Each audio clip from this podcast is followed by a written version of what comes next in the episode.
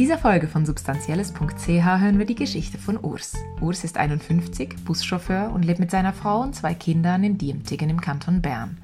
Urs heißt im echten Leben anders und realisierte vor vier Jahren dank eines Artikels, dass er ein Leben lang ein zu einseitiges Bild von Drogen hatte. Inzwischen konsumieren er und seine Frau gelegentlich MDMA und LSD und sprechen mit ihren Kindern offen über ihre Erfahrungen. Seine Geschichte wurde von Elle aufgezeichnet. Obwohl ich Musik über alles liebe, konnte ich nie tanzen. An Partys war ich immer der, der allein in der Ecke herumstand. Es war für mich unmöglich, mich in der Öffentlichkeit frei zu bewegen. Das belastete mich so sehr, dass ich bereits überlegte, wegen meiner Hemmungen mit einer Psychotherapie anzufangen. Vor vier Jahren bin ich zufällig auf einen Artikel über Claude Weil gestoßen. Es ging um sein Buch, in dem ältere Menschen porträtiert werden, die Substanzen konsumieren. Ich konnte es kaum glauben, was ich da las. Eine Großmutter, die LSD nimmt, ein Senior, der MDMA konsumiert. Das konnte doch gar nicht sein. Ich bestellte das Buch und las ungläubig die Porträts dieser Menschen. Ich war fasziniert. Das waren keine Süchtigen, sondern Leute, die mitten im Leben standen und bewusst konsumierten. Konnte es wirklich sein, dass ich mich 30 Jahre lang völlig getäuscht hatte? Wenn du auf dem Land aufwächst und in einem Verein bist, wirst du regelrecht zum Biertrinken erzogen.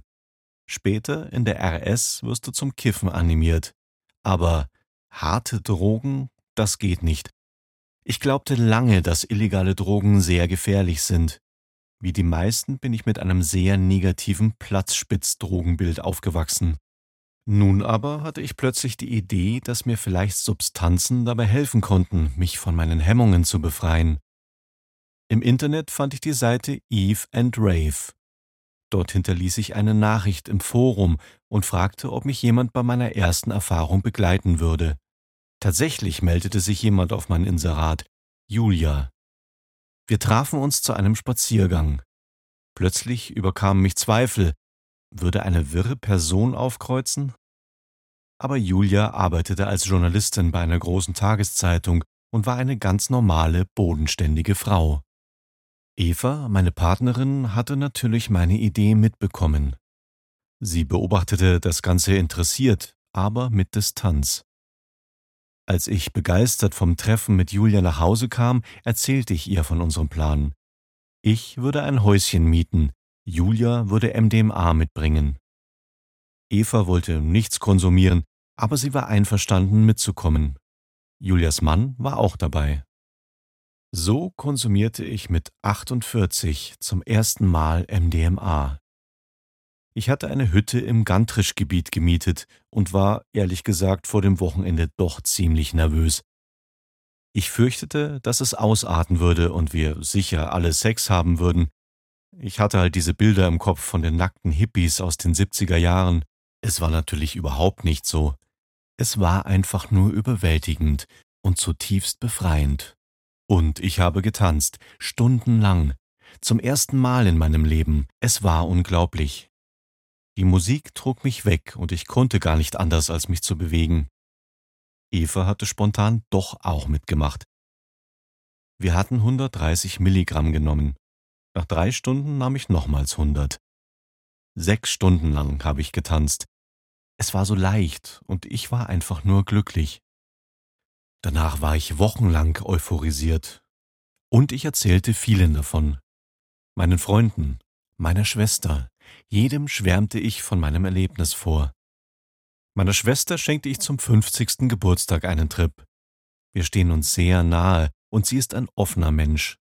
Als ich ihr sagte, dass sie das nicht verpassen dürfe, glaubte sie mir und machte mit. Aus diesem Erlebnis ergab sich eine kleine Gruppe aus fünf Leuten, die sich nun regelmäßig bei uns zu Hause trifft. Wir nehmen MDMA und tanzen zu elektronischer Musik.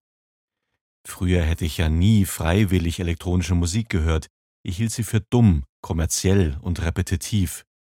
Jetzt liebe ich sie. Wenn einer dieser Tanzabende stattfindet, wissen unsere Söhne, sie dürfen gerne zu Hause sein, aber sie müssen damit rechnen, dass wir zu ihnen kommen, sie umarmen und ihnen ganz oft sagen, wie gern wir sie haben. Wir hatten von Anfang an beschlossen, ihnen gegenüber offen zu sein. Sie sind 18 und 20 Jahre alt, beide Handwerker. Wir haben ein gutes Verhältnis. Mir ist es lieber, dass wir miteinander über unseren Konsum sprechen, ich über meinen und sie über ihren. Es wäre naiv zu glauben, dass sie nichts ausprobieren. Beide kiffen manchmal.